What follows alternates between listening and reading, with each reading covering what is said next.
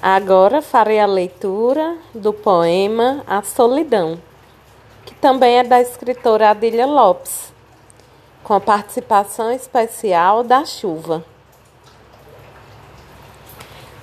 A solidão de Adão, antes da criação de Eva, devia ser terrível, mas a minha é bem pior.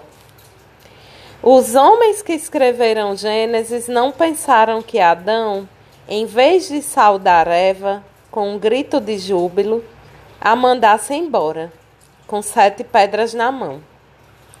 Mas eu acho que foi o que me aconteceu.